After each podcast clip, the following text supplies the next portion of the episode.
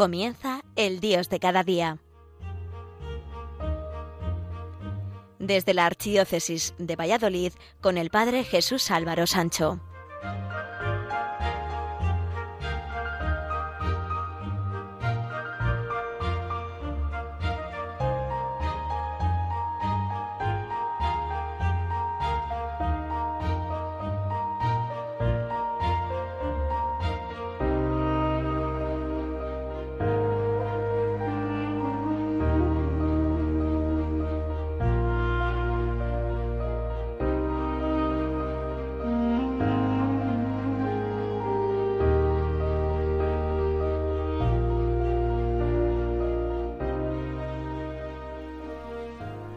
Queridos amigos de Radio María, el verano es tiempo de vacaciones, pero yo diría que fundamentalmente que es tiempo de familia y para la familia.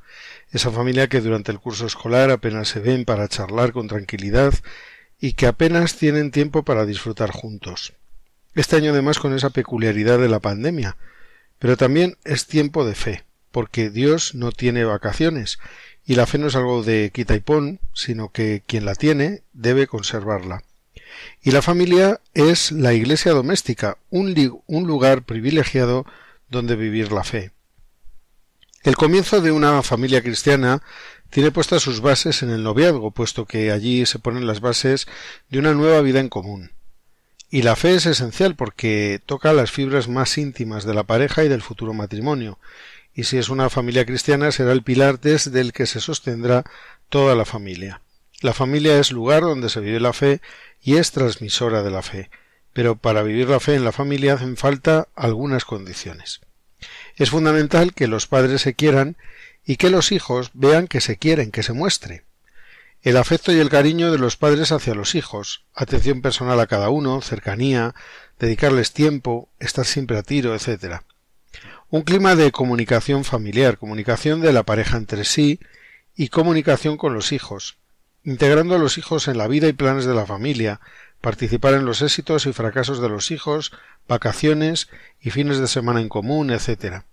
Y hay que controlar la televisión, el ordenador, todas las redes sociales. Es importante la coherencia entre lo que se dice o se exige a los hijos y el comportamiento personal de los padres. Hay que ir pasando de una fe individualista a una fe compartida en la pareja y en toda la familia. A veces en muchas familias se comparte todo menos la fe y las vivencias religiosas. Nos falta costumbre, un falso pudor, tiempo, etc. Cada vez es más frecuente que en la familia alguien, uno de los cónyuges o algún hijo, se declare increyente.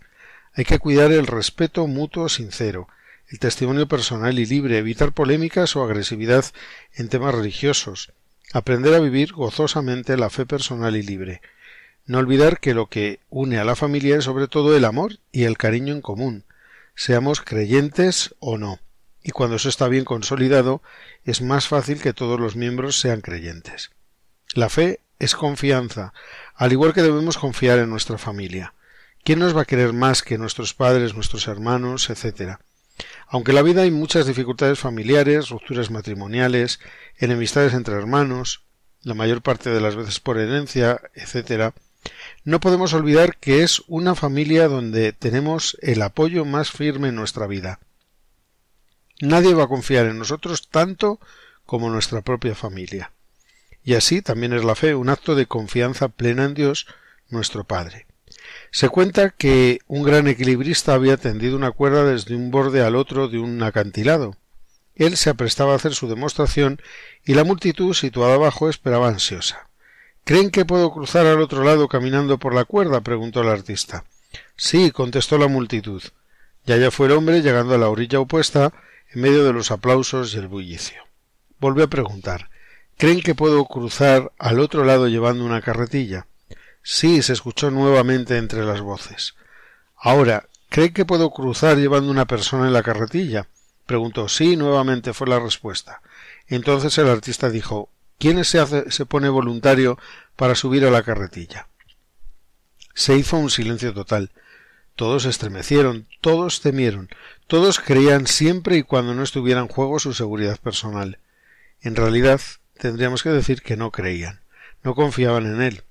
Entonces de la multitud surgió un niño que rápidamente corrió y subió a la carretilla.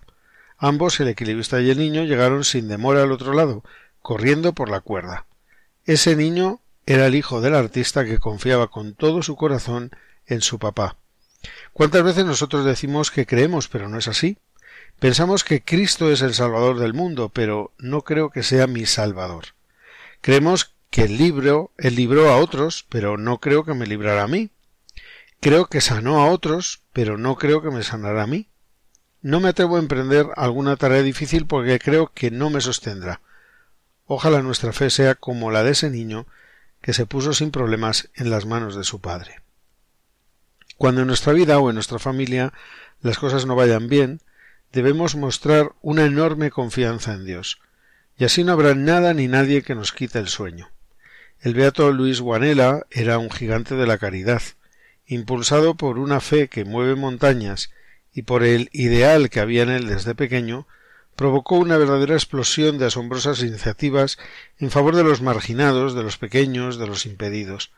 Empezó de la nada y terminó por un conjunto de obras que se extienden desde la ciudad de Como al mundo entero con su lema pan y paraíso, y con la certeza de que Dios es papá, fue uno de los precursores de esa evangelización que es una verdadera promoción del hombre entero, del físico y del espiritual.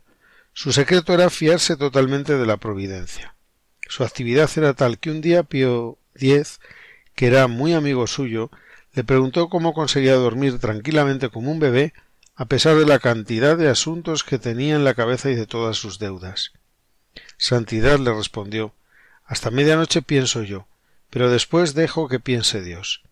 Así debe ser también para nosotros. De día pensamos nosotros en las cosas que nos preocupan, incluida la familia, pero luego en la noche dejemos que sea Dios quien decida, porque todo lo hemos puesto en sus manos.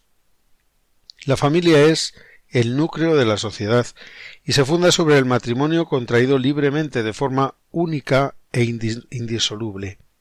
Los cristianos sabemos que el matrimonio es un sacramento que es para siempre. Para ello contamos con la ayuda de Dios ante el que sellamos el amor que funda una familia. No podemos dejar que el amor de los esposos se convierta en algo de capricho de simple aguantarse mutuamente. Podríamos decir, como San Pablo, si Dios está con nosotros, ¿quién estará contra nosotros? Debemos poner ante Dios nuestras alegrías y nuestras penas, la salud y la enfermedad, y como no nuestros hijos con sus alegrías y sus penas. El matrimonio cristiano es para siempre y se debe de basar en el amor y respeto mutuos, aunque vengan dificultades que se solventen con el amor y la comprensión mutua. Se cuenta que se presentó una vecina al párroco portando una estaca con la cual aseguraba que su marido la había zurrado. Vengo, dijo, a que usted nos descase. ¿Qué dices? ¿Descasarte? ¿Y tu marido está conforme? preguntó el sacerdote.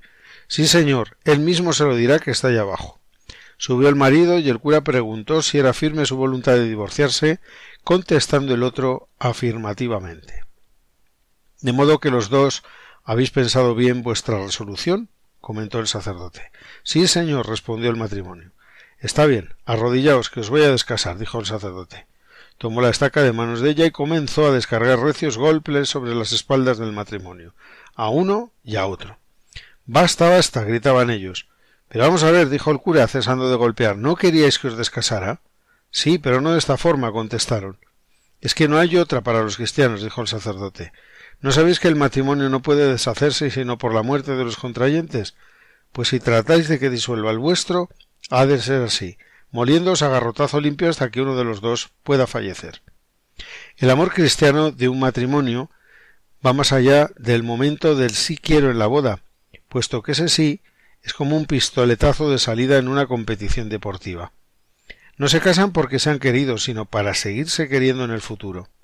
Cuentan una anécdota del que fue embajador en San Petersburgo, el canciller Bismarck, que parece que en uno de sus viajes no pudo acompañar a su esposa, y esta dubitativa de la fidelidad del marido por su intensa vida social y diplomática le escribió en estos términos Temo que entre tus princesas y embajadoras me olvidarás a mí que soy una provincianita insignificante.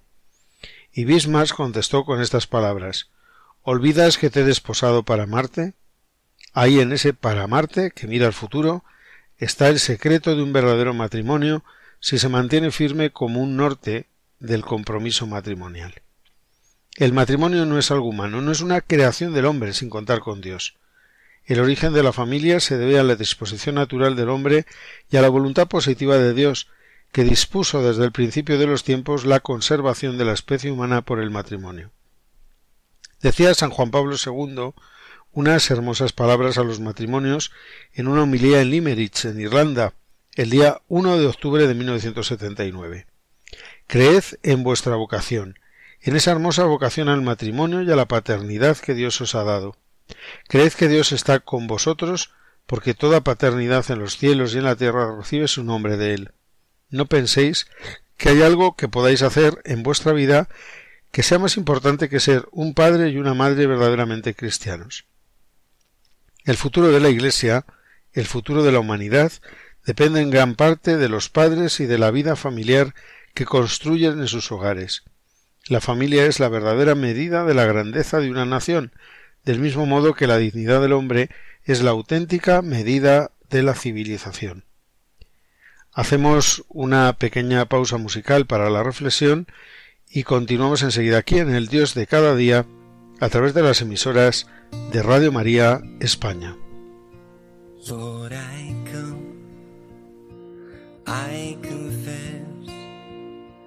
bowing here, I find my rest. Without you, I fall apart. You're the one guides my heart. Lord, I need you. Oh, I need you. Every hour I need you. My one defense, my righteousness. Oh God, how I need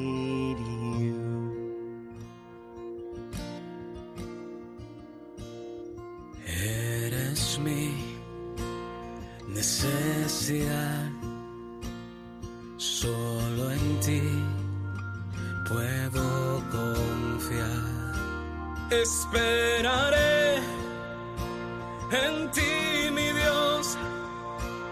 Sé que tú me ayudarás.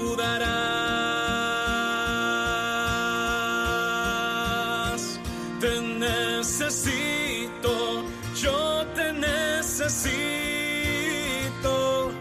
Señor, yo te necesito,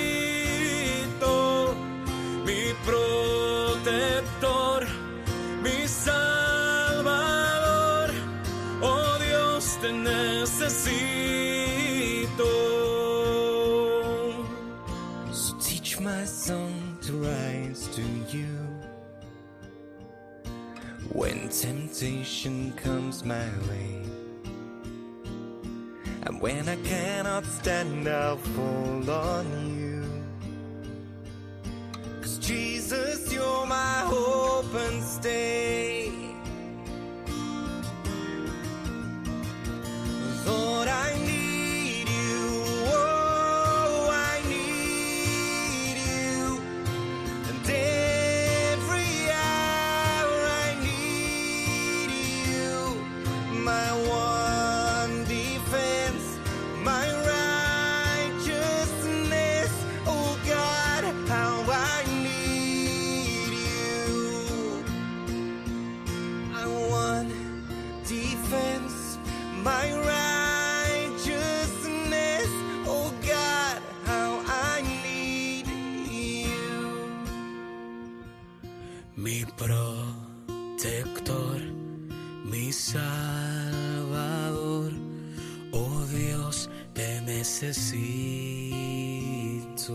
Continuamos en el programa El Dios de cada día a través de las emisoras de Radio María España. Hoy estamos hablando de matrimonio, de familia, de fe, esas cosas tan unidas y que en muchos casos nos empeñamos en separar. Se trata de ser una unidad, no un fragmento en la vida. Y el tiempo de verano es un tiempo privilegiado para vivir en un ambiente de familia distinto, distendido, pero a la vez poder profundizar. Ahora bien, hemos hablado de matrimonio, pero la familia es algo más que dos. son también los hijos, unos hijos que son la bendición de Dios a ese matrimonio. Leí una vez una definición de un niño, aunque probablemente no sea una historia real, que dio la siguiente definición en un concurso entre escolares sobre lo que era un buen hogar.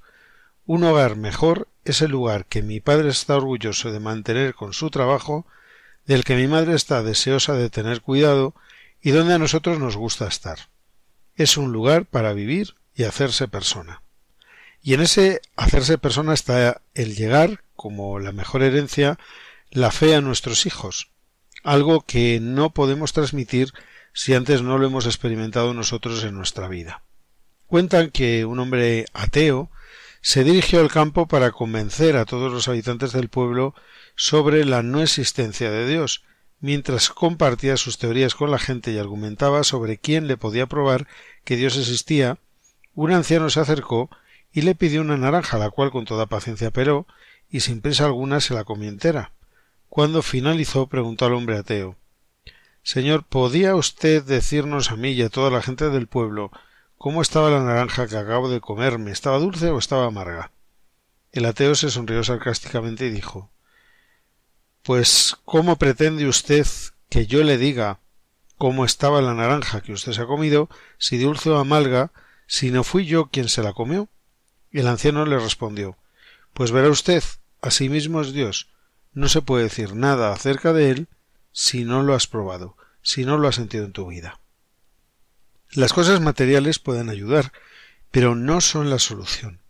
Lo verdaderamente importante es que en nuestro hogar, en nuestra familia, disfrutemos más de los nuestros que de las cosas que tenemos. No sólo de pan vive el hombre, sino de toda palabra que sale de la boca de Dios. Y la fe es la mejor herencia que podemos dejar a los nuestros, porque explica nuestro origen, nos hace vivir con intensidad el presente y nos abre al verdadero futuro que solo está en Dios.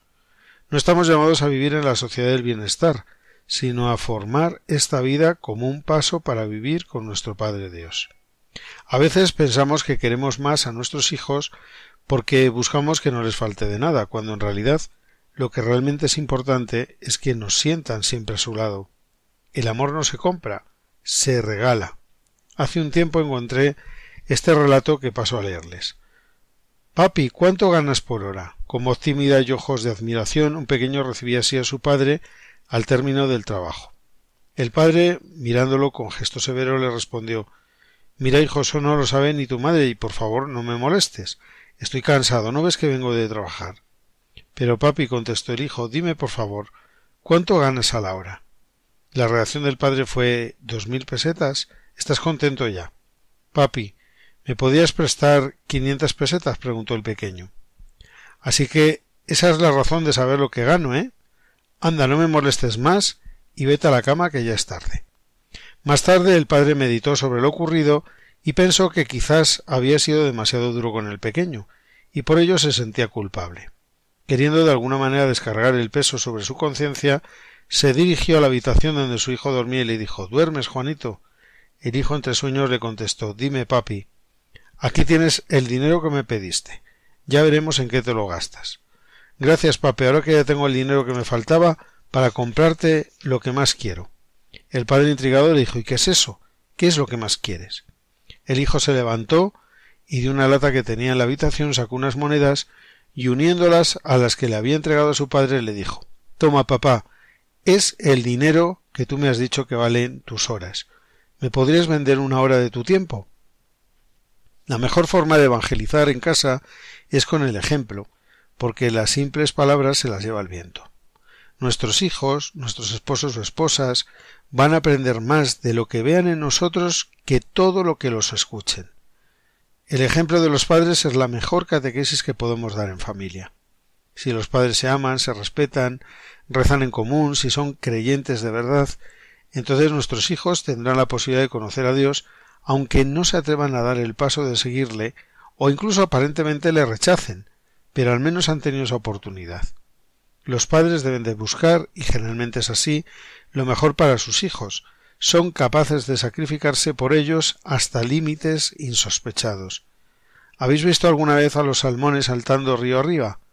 realizan un viaje contracorriente increíble que todavía no es demasiado comprendido por los científicos. El salmón nace en un río y permanece en agua dulce mientras es alevín. Cuando llega a su juventud, baja hasta el mar donde vive y llega a su madurez. Cuando se acerca la época de la reproducción, emprende el camino de vuelta, volviendo exactamente al lugar donde nació. Es un viaje muy duro, centenares de kilómetros, llenos de dificultades, de rápidos y cascadas.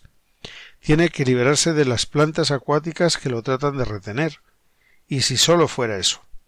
Lo peor es que el salmón se encuentra en el río a muchos peces, compañeros, que se dejan arrastrar por la corriente y que le dicen Ven con nosotros. En el mar se está muy bien. ¿Qué quieres hacer allá arriba? Y otros le gritan No subas más arriba, hay peces que atacan. Y así es, mirando hacia adelante, el salmón puede ver cómo hay salmones heridos por las mordeduras. Entonces comienza a dudar y piensa No puedo más. Me quedaré a descansar un rato allí, donde parece que el agua se remansa. Ya continuaré cuando haya recuperado las fuerzas. Pero al mismo tiempo escucha una voz interior que le empuja. Salmón, no te dejes llevar por lo fácil. Continúa tu viaje con los compañeros que luchan a, tu lado. O sigue río arriba o la corriente te arrastrará hacia abajo. No hay otra alternativa. O río arriba o hacia el mar. Parece que los salmones no comen nada una vez que han comenzado su ascensión río arriba. Solo el instinto les da fuerzas para luchar contra la corriente. No todos llegan a la meta. Muchos mueren exhaustos durante su titánico viaje. Al llegar al lugar de su nacimiento, las hembras ponen los huevos y los machos los fertilizan. Ya pueden agotados morir ellos y sí que han sido fecundos. Quisiera finalizar este espacio por hoy con unos unas bienaventuranzas de la familia. Bienaventurados es lo mismo que decir felices, dichosos. Y esos deseos de esas bienaventuranzas son también mis deseos para todos ustedes. Bienaventurados y felices vosotros, padres e hijos de familia, si hacéis de la comunidad familiar una comunidad de amor, sabiendo interpretar el amor de Dios los unos a los otros, porque se revelará cada vez más claramente el rostro de Dios en vuestra familia. Bienaventurados y dichosos si hacéis realidad la parábola del buen samaritano, acogiendo las exigencias del amor hasta las últimas consecuencias, porque demostráis saber que el prójimo es manifestación de Dios.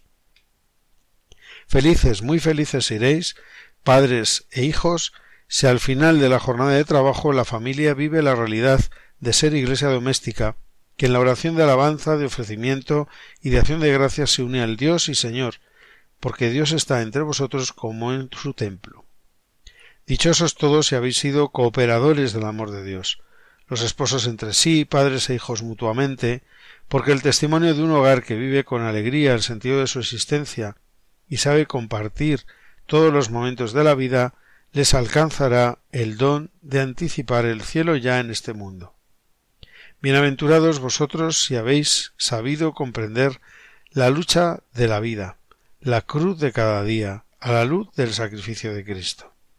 Redención para muchos, porque podréis, como familia, saborear la aurora de la Pascua.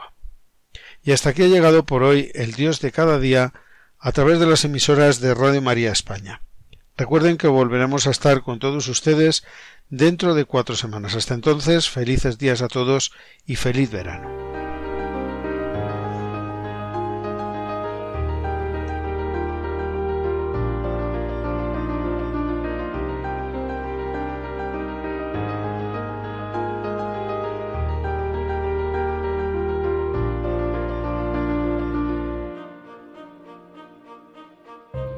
Finaliza El Dios de cada día hoy dirigido desde la Archidiócesis de Valladolid por el Padre Jesús Álvaro Sancho.